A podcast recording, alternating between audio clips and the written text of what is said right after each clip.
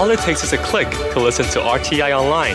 Get exercise for your finger and exercise for your mind at english.rti.org.tw. This is Radio Taiwan International. Up ahead this hour, it's Ear to the Ground and Jukebox Republic. But we kick things off this week with Here in Taiwan.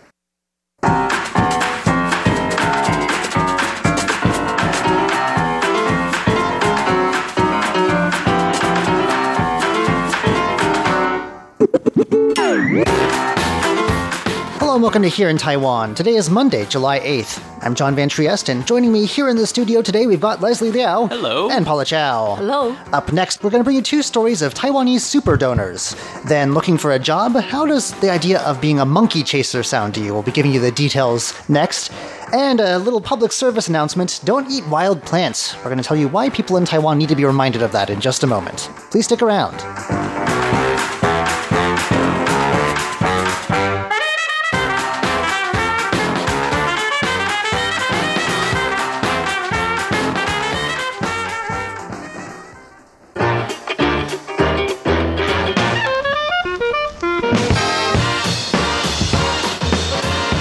We start with Paula today. Uh, there was a very nice birthday gift. It involves a donation.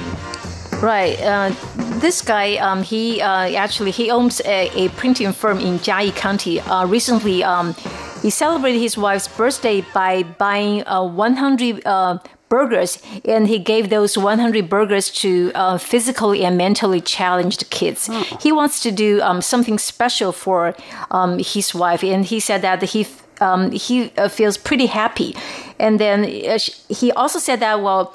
Uh, doing something for a good cause is also um, that, that his way of showing uh, it's very romantic. but guess what? Um, his wife's response. He she said she didn't know what to say. She said, "Well, it's of course it's good. You, you, know, you if you want to do something for a good cause, but you can." Do it on you know regular days. It doesn't have to be my birthday. Okay. Still, when the couple um, Is that a way? Is that her way of saying, um, "I would like a gift instead"? I Thank would you. n- not too happy. not too happy. But anyway, it's for a good cause. So, I mean, the couple is generally pretty happy. And they said they, you know, giving those uh, hamburgers to those kids um, make them feel like they need to cherish, you know, what they have and cherish the, fa- the whole family because the couple uh, has a pretty um, happy marriage. They have um, three adult children and they're pretty happy. But why hamburgers, though? That's a very odd and specific gift. Here, yeah. happy birthday He to. Here's have some say- hamburgers. Yeah. I mean, as a child, you know, we would we would get hamburgers as a treat. I'm thinking now, perhaps he's using the same kind of logic to give unto the children Okay, pass it on, I and guess. pass it on.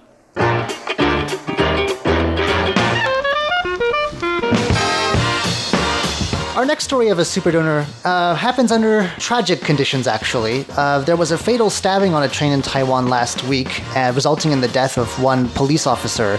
And uh, someone here wants to make the police officer's job safe, but also potentially save other lives, too. Right. So this kind of comes at an interesting time when there's um, quite a bit of anti uh, anti police sentiment. Um, maybe in Hong, stemming from Hong Kong protests, but in Taiwan, generally, there's a favorable attitude towards the police. Yeah, we always talk about how great the police here are on the show. Yeah. And um, so, stemming from the stabbing uh, last week, the Interior Ministry actually pledged to upgrade all of the um, police gear that's available to any servicemen that are out on patrol. Right. Um, the the railway police uh, didn't carry stun guns before. The Right. police on the metros in, in Taipei and Kaohsiung and places like that all have stun guns on them. Not the railway police, and uh, this resulted in, in a lot of tragedy. Uh, them, there was a someone on board the train who had hadn't bought a ticket. Yes. The conductor confronted them about it, and the guy was who was apparently emotionally unstable. Uh, Yes. I've read that his wife has since said that he had stopped taking some medication for a while. Yes. Um, and he pulled out a knife, and the police were called, and one of the responders was stabbed. Yes. It was a very sad story. In response to that, um, a local tycoon, the chairman of the Airly Biomedical and Cosmetic Polyclinic uh, Group, his name is Hang Ru San. He's actually pledged three million NT dollars, New Taiwan dollars, uh, to that's about almost a hundred thousand uh, U.S. dollars, and he's pledging that amount of money to buy 250 stun guns that have already been approved by the National Police Agency. and he is going to give these stun guns with first priority to the Taipei Railway Administration police officers, and the next one they will get uh, that will get these stun guns are the ones that are on the high speed rail administration. Um, it said that the officer who was killed was armed with a regular gun and also a truncheon, but Yes. didn't fire, possibly because it was a crowded train. You know, it's not very convenient. Uh, in that sort of space, a stun gun immobilizes an attacker and also keeps anyone who's by, a bystander from getting hurt Mm-hmm. Yeah. too. So it just seems like the best thing to do. And that's kind of on the police officer too. Like, it is a it was kind of a judgment call for him because I think in his mind as a police officer he would have thought that would have been excessive force. Reacting with restraint, yes. Yes. So uh, I think this is a very good donation that uh, I think maybe could save lives. Absolutely.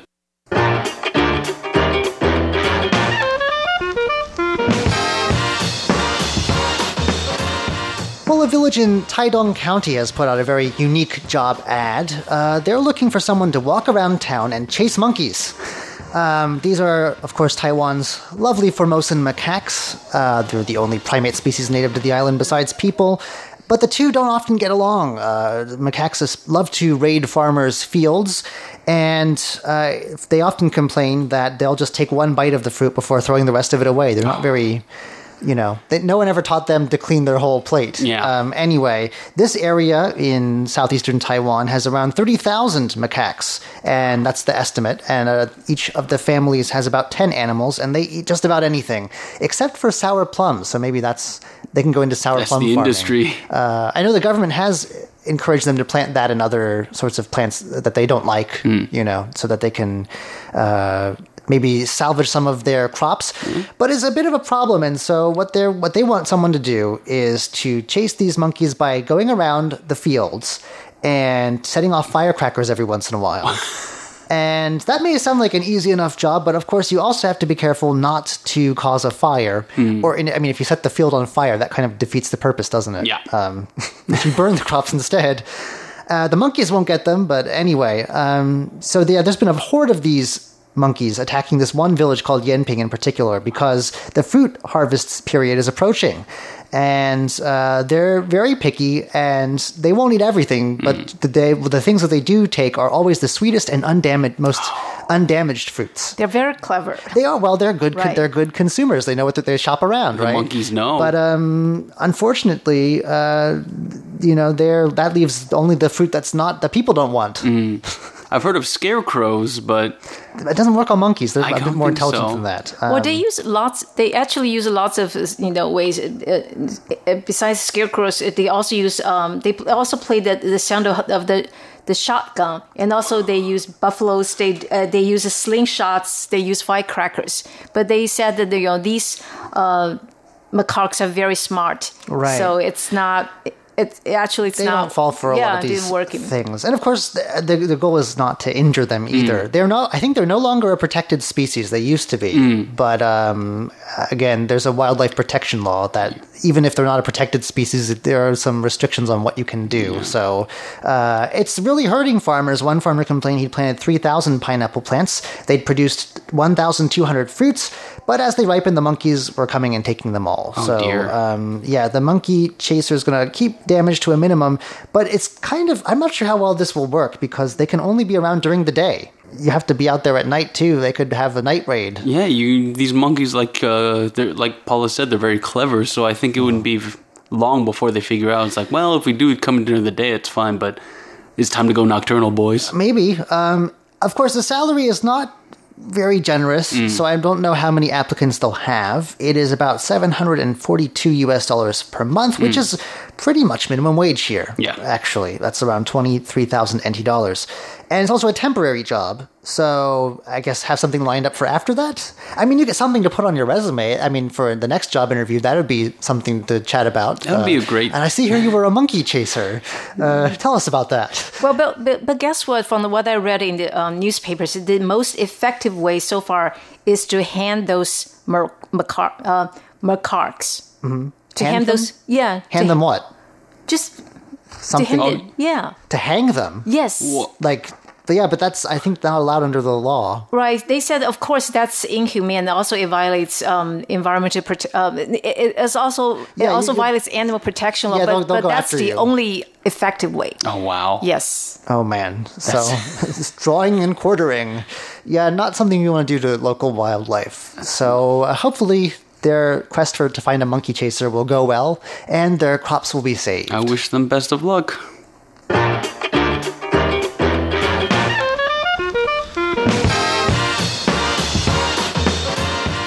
Unless you're a professional forager, don't eat wild plants. Um, it seems like common sense, but it's something that uh, the government's having to warn people here, actually. Yeah, so the Food and Drug Administration came together with a clinical toxicologist last week to warn people not to eat things that they find, you know, growing in the forest on whether you're hiking a mountain trail or going along the beach.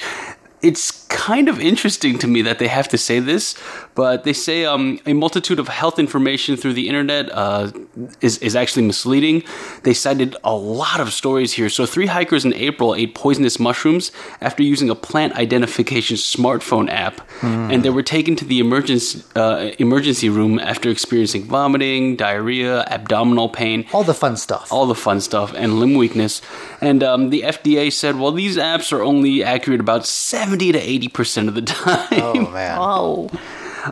Yeah, so the, the uh, clinical toxicologist they worked with, his surname is Yang, and he's uh, director of clinical toxicology and occupational medicine at Taipei Veterans General Hospital. Uh, he cited another case of a 24 year old woman who thought she found wild ginseng, which is very, very uh, valued here.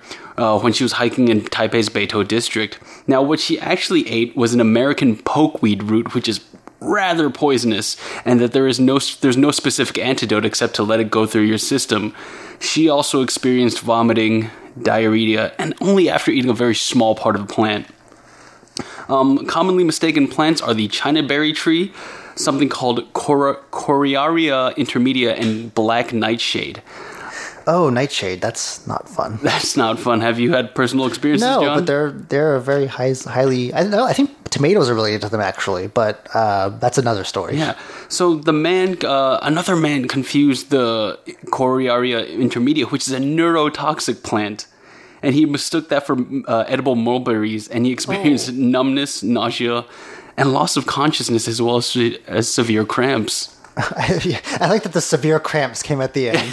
I mean, also, he was immobilized, but also he had severe cramps. he was in immense amount of pain. Yeah, I mean, and that, even people with some experience can get it wrong from time to time. I uh, interviewed someone who was uh, had an indigenous food stall around here. We have an indigenous park over there. And a couple years ago, I was talking about uh, we were talking about these. It's called jinafu. It's a type of uh, almost like a I don't know. You have you ever seen those stuffed grape leaves? But they have mm. like a that little millet rice with some meat, and they mm-hmm. wrap it in a leaf and cook it that way. And he uh-huh. said that once. I don't know if it was him or someone he knew, uh, got the plant wrong. And um, there is a very similar looking plant, he said, that causes some tingling sensations and Oh. it's, you start to feel very faint. And uh, yeah, so even people who kind of know what they're doing need to be careful. Yeah, another uphill battle that the uh, the FDA is kind of facing here is that sometimes people eat these plants willingly um, due to folk medicine belief. And a 63 year old man, um, he his friend told him to eat a China berry tree leaf, which is also very poisonous to relieve some of his the symptoms he was experiencing. He ate more than 20 leaves at once and became dizzy, weak in the limbs, and his eyelids drooped. Now, oh, Hopefully, his symptoms were not drooping eyelids and dizziness, Yeah. because that kind of doesn't help matters, does it? So, the FDA would like to remind people that people who are interested in using plant based medicine should check their website for approved botanical ingredients and only consume the recommended quantity, or they should consult a certified traditional Chinese medicine doctor to receive an herbal medicine prescription. Right. If you want, I mean, these things are regulated. Yeah. And you can buy them pretty regularly. You don't have to go hiking into the mountains to find these things Don't roll the dice. Yeah, it's a bit of a risky endeavor. Absolutely.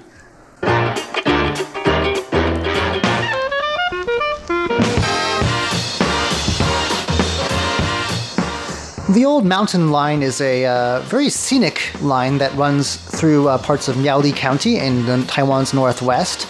And it's just a beautiful area, but it's hard to figure out what to do with it because uh, services ended, I think, around 20 years ago now, and they tried for a while to like revive it as like a sort of steam locomotive tourist attraction for rail enthusiasts, but that fell flat. That didn't go the way they wanted to. So they've got this rail line, and, and to tear it down would be a shame. It's a very pretty, scenic area, like I said.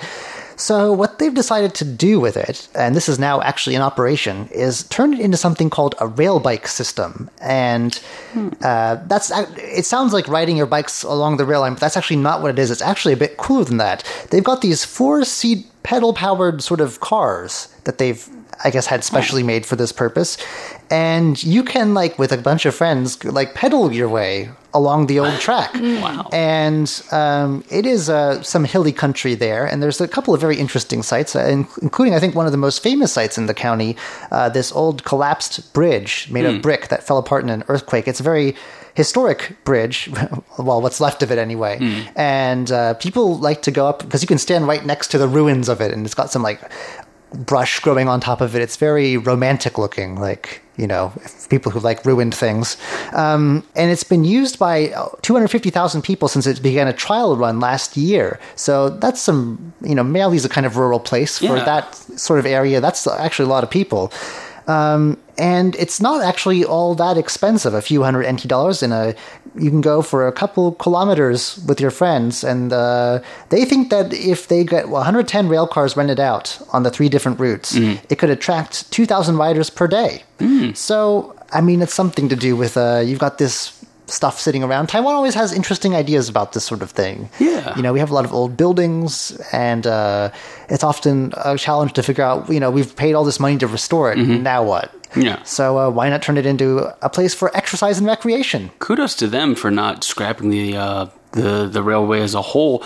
Is there a way to like a roundabout that gets them to reverse, or once you pedal forward, do you have to pedal backwards to get back? You know, I did a, vid- a story about this a long time ago, and I act- actually they didn't answer it in that article either. And I'm I am very curious. Like, does everyone have to go about face, and like, or do you have to pick it up and physically turn it around? Yeah, yeah, yeah. And then what happens if you you know run into someone else going the opposite direction? I think that it's probably a one way thing, Yeah. uh, but uh, I don't know. I think uh, maybe we have to go check it out for ourselves to find I out. so. It's just started, I believe, either this week or last week, so be it's a very new attraction. nice.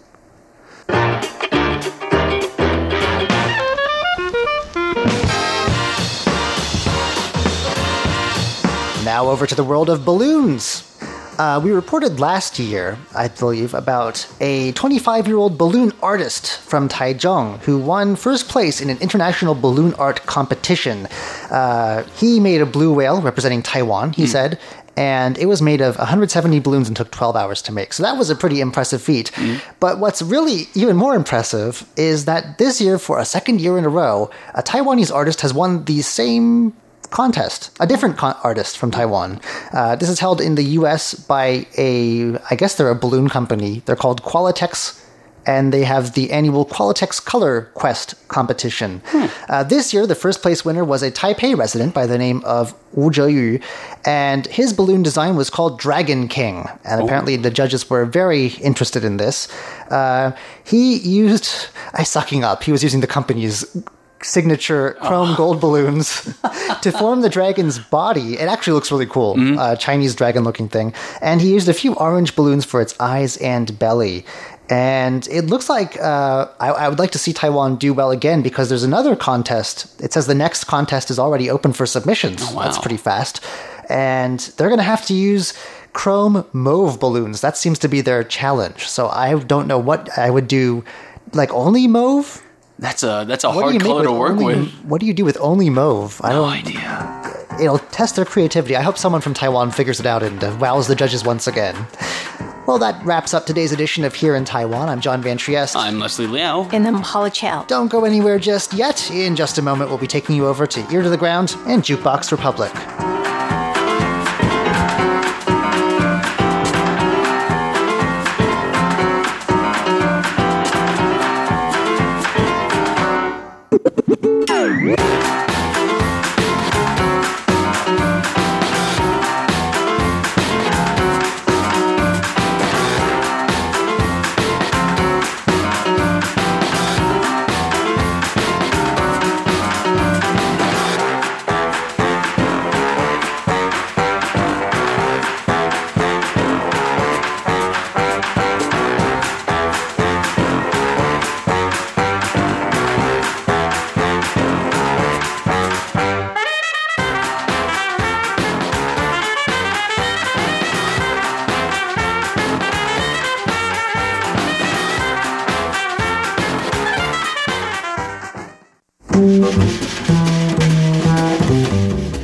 comes to housework, there are few things I detest more than ironing. Usually I listen to podcasts to make the time go by, but maybe I've been doing it all wrong. I'm Andrew Ryan, and in today's Ear to the Ground, I embrace the boring with unexpected results. 贴紧台湾的羊耳朵，an ear to the ground。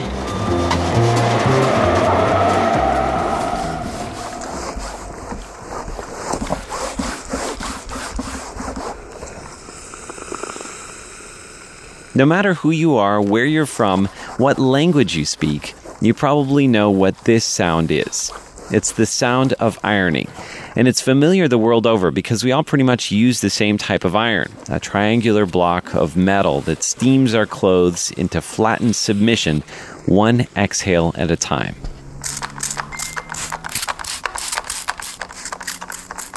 For me, ironing clothes is a time for listening to podcasts.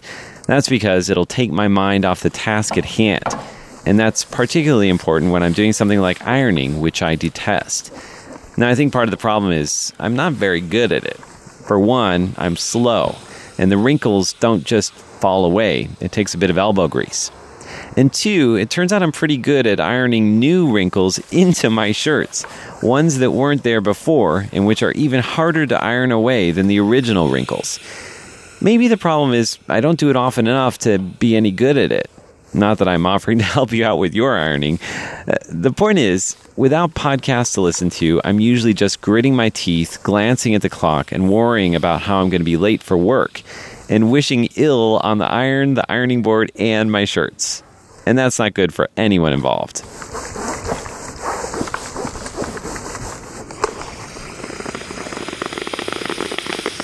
Recently, I saw a news story about a Taiwanese entertainer.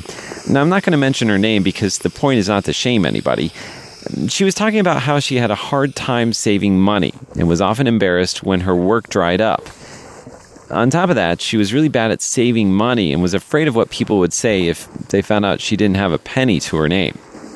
A friend of hers pointed out that perhaps the problem was that she kept her money stuffed inside a small wallet full of receipts and other odds and ends.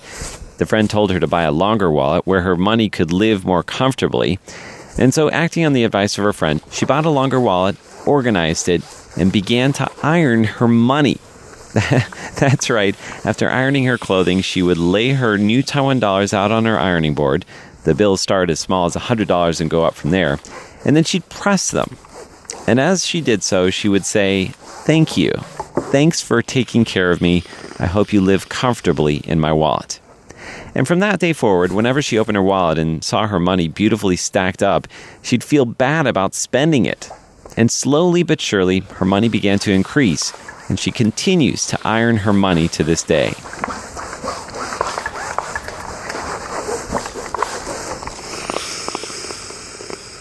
Now, first I thought it sounded a bit silly, but the more I think about it, the more it makes sense if you take care of something, even if it means ironing your money, then it changes the way you think about it. You value it more. And the same is true of your clothes. So today, as I do my ironing, I decide to forego the podcasts and really focus on the shirts.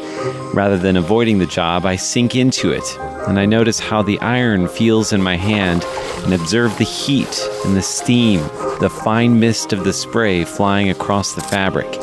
And of course, I revel in how smooth and flat my shirts look after a few passes of the iron. And as I listen to the sound of the inhale and exhale, the gurgling of the water inside the iron, I notice that my own breath has slowed down. I'm not as angry at my shirts and the iron and the unsteady ironing board. And before I know it, I'm nearly done. Now, have I conquered the art of ironing? No, not exactly. There's no guarantee that I won't revert back to my old ways the next time. But I do know that it's possible to turn over a new leaf, to find meditation in the mundane, and to even be good at something as detestable as ironing my clothes.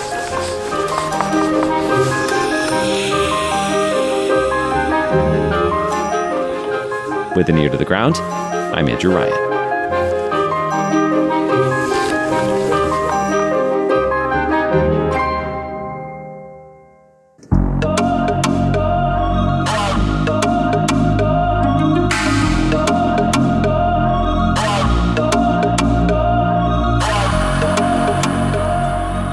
Welcome to Jukebox Republic. I'm Shirley Lin. Today I'm going to play songs from winners of Golden Melody Awards, which is the, well, this year it's the 30th anniversary of the Grammy equivalent, but uh, of Mandarin speaking world uh, music awards. To top off, we have Taiwanese superstar of pop music, Jolin Tsai. She won two trophies. This song here now, Womanly, but it's spelled W O M X N L Y.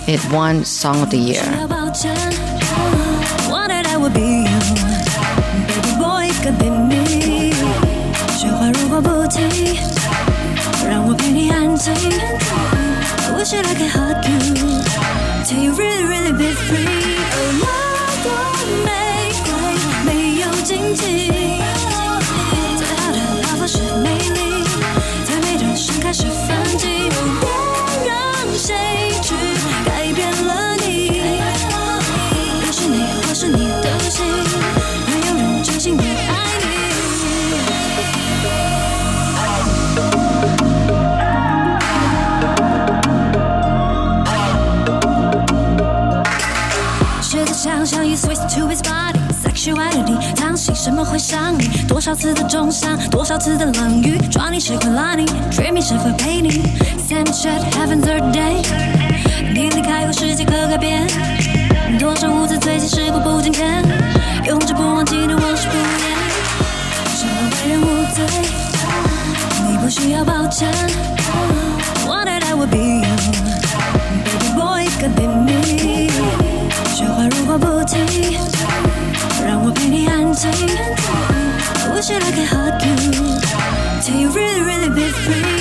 哦，那朵玫瑰没有荆棘。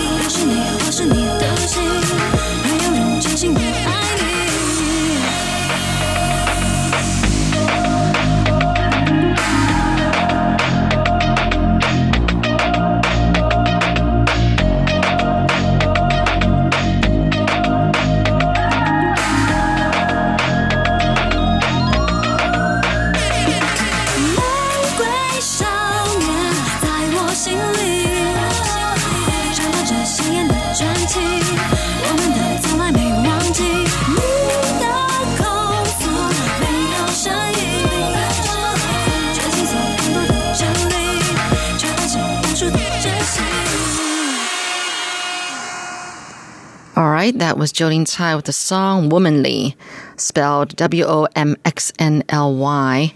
You're listening to Jukebox Republic. I'm Shirley Lin. I'm introducing some songs from winners of the Golden Melody Awards, well, which just ended uh, June 29th. It's, it was the 30th anniversary of the awards. And Jolin won two awards, one Song of the Year for the song just now, and also uh, Album of the Year for Ugly Beauty. Um, that's where this womanly uh, album or song rather came from from ugly beauty uh, this album which actually had seven nominations now i suppose this song was favored the one i just played um, because i think uh, it was meant to be in support of the gender equality, and also Taiwan is one of the uh, I mean is, is the first country in Asia to legalize same-sex marriage. Okay, so anyway, uh, Tsai, uh, Jolin Tsai, now has six Golden Melody Awards, one of the top winners of all times. Um, she's only after Jay Chou, who is the all-time winner with 15, and Jody Jiang, who's retired Taiwanese uh, female singer, with uh, 13 uh, for women. The jury said that Ugly Beauty, uh, this album is really unique in style. And uh, it came out at a time when the Taiwan society is going through like different kinds of sorrow in the past year, um, all kinds, elections, and then some killings. Like we just had a um, train uh, staff of the Taiwan Railways Administration got killed um, by someone who was kind of not in the right mind, a passenger rather. Um, it was just only the last two days uh, that news, um, things like that. So, but Jolin Tsai's album kind of healed the public in a delightful way. That's what the jury said. Jolin said that the album made her discover herself more authentically. Um, she's already 38, but she really doesn't look it. And you should have seen her live performance at the awards. Uh, I think she sang can't quite remember. No, I think it was Ugly Beauty, that song. And um, she had um, a, a, grid, a huge grid on stage, upright. And in each of the grid, each of the, you know, the windows, there was a dancer. She hired like, yeah, 32 Taiwanese and international dancers and the lights, you know, going off and on and um, kind of lighting up the frames, you know, around each window, each grid. And there were times when the dance was moving like a wave across the grid. Anyway, if you can try to picture that. Let's have a listen to Ugly Beauty by Jolin Tsai before we move on to the next winner.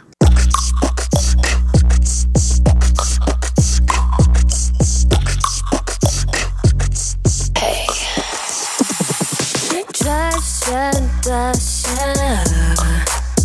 对我长大，对我长大。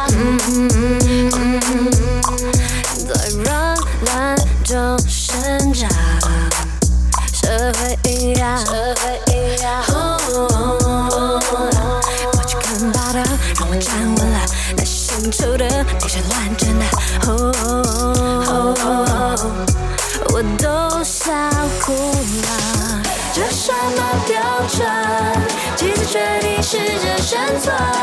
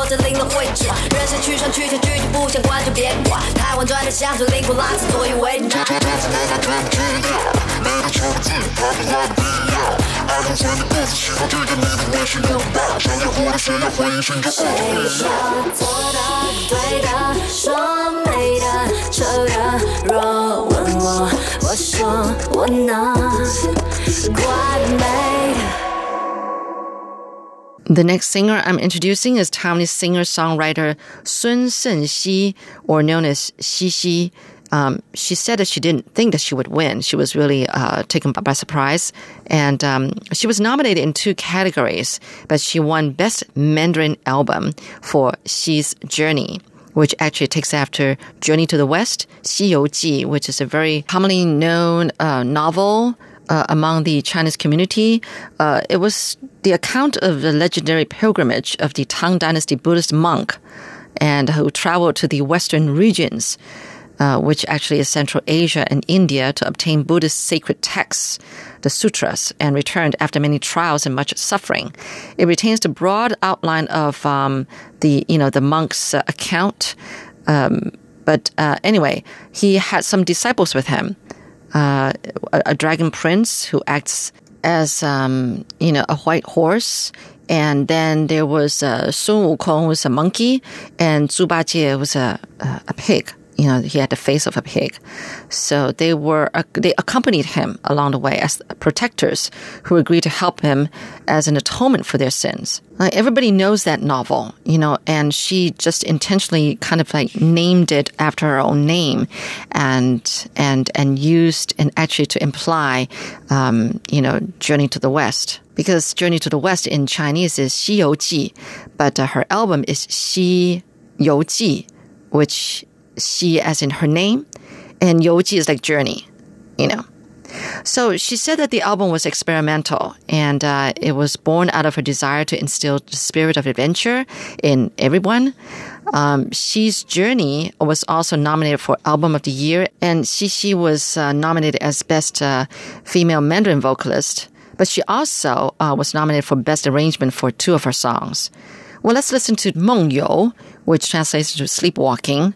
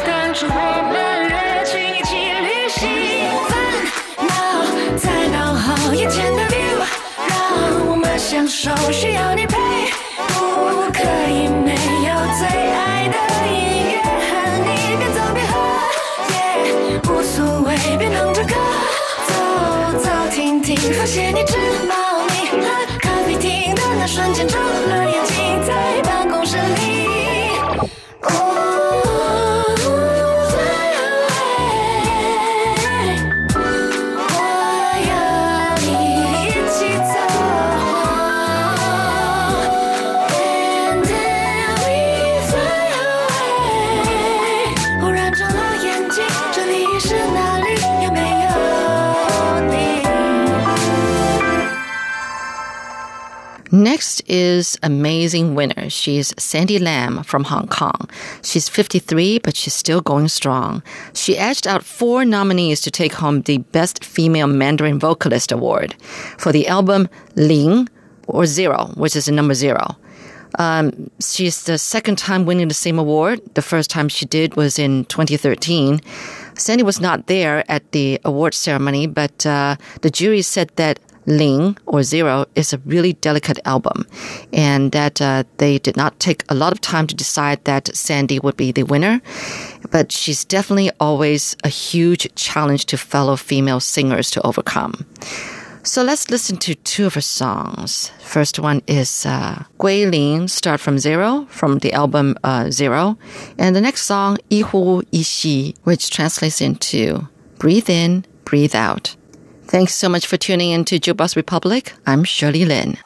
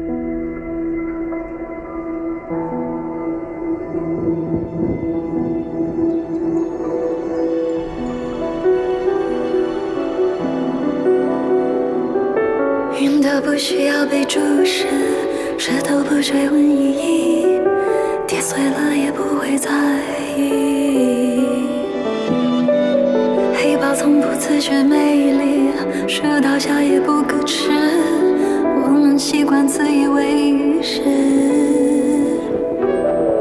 善意、爱心，好听的字，耳熟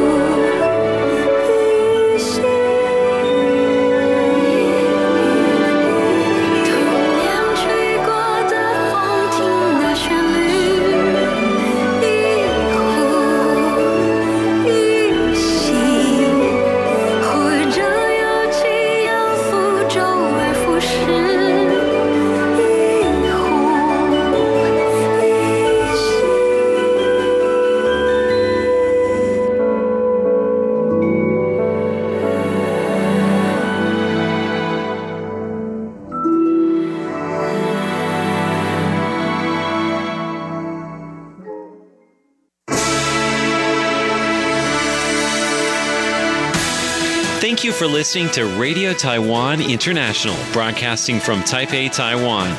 Check out our website at english.rti.org.tw. Again, that's english.rti.org.tw for the latest news and features from Taiwan. You can also listen to our programs and watch videos as well. Our 60 minute English language program can also be heard every day at the following times and frequencies. In southern China and South Asia from 1600 to 1700 UTC on 6180 Again, that's in southern China and South Asia from 1600 to 1700 UTC on 6180 kilohertz. And in Southeast Asia from 0300 to 0400 UTC on 15320 kilohertz. Again, that's in Southeast Asia from 0300 to 0400 UTC on 15320 kilohertz. We'd love to hear from you. Please send your comments to PO Box 123 199, Taipei, Taiwan. Again, that's PO Box 123 199, Taipei, Taiwan. Or send an email to rti at rti.org.tw. Again, that's rti at rti.org.tw. Also, visit us on Facebook. The address is fb.me forward slash Radio Taiwan International. Once again, on Facebook, we're located at fb.me forward slash Radio Taiwan International for videos, photos, and news of interest from Taiwan. Thank you once again for listening to Radio Taiwan International.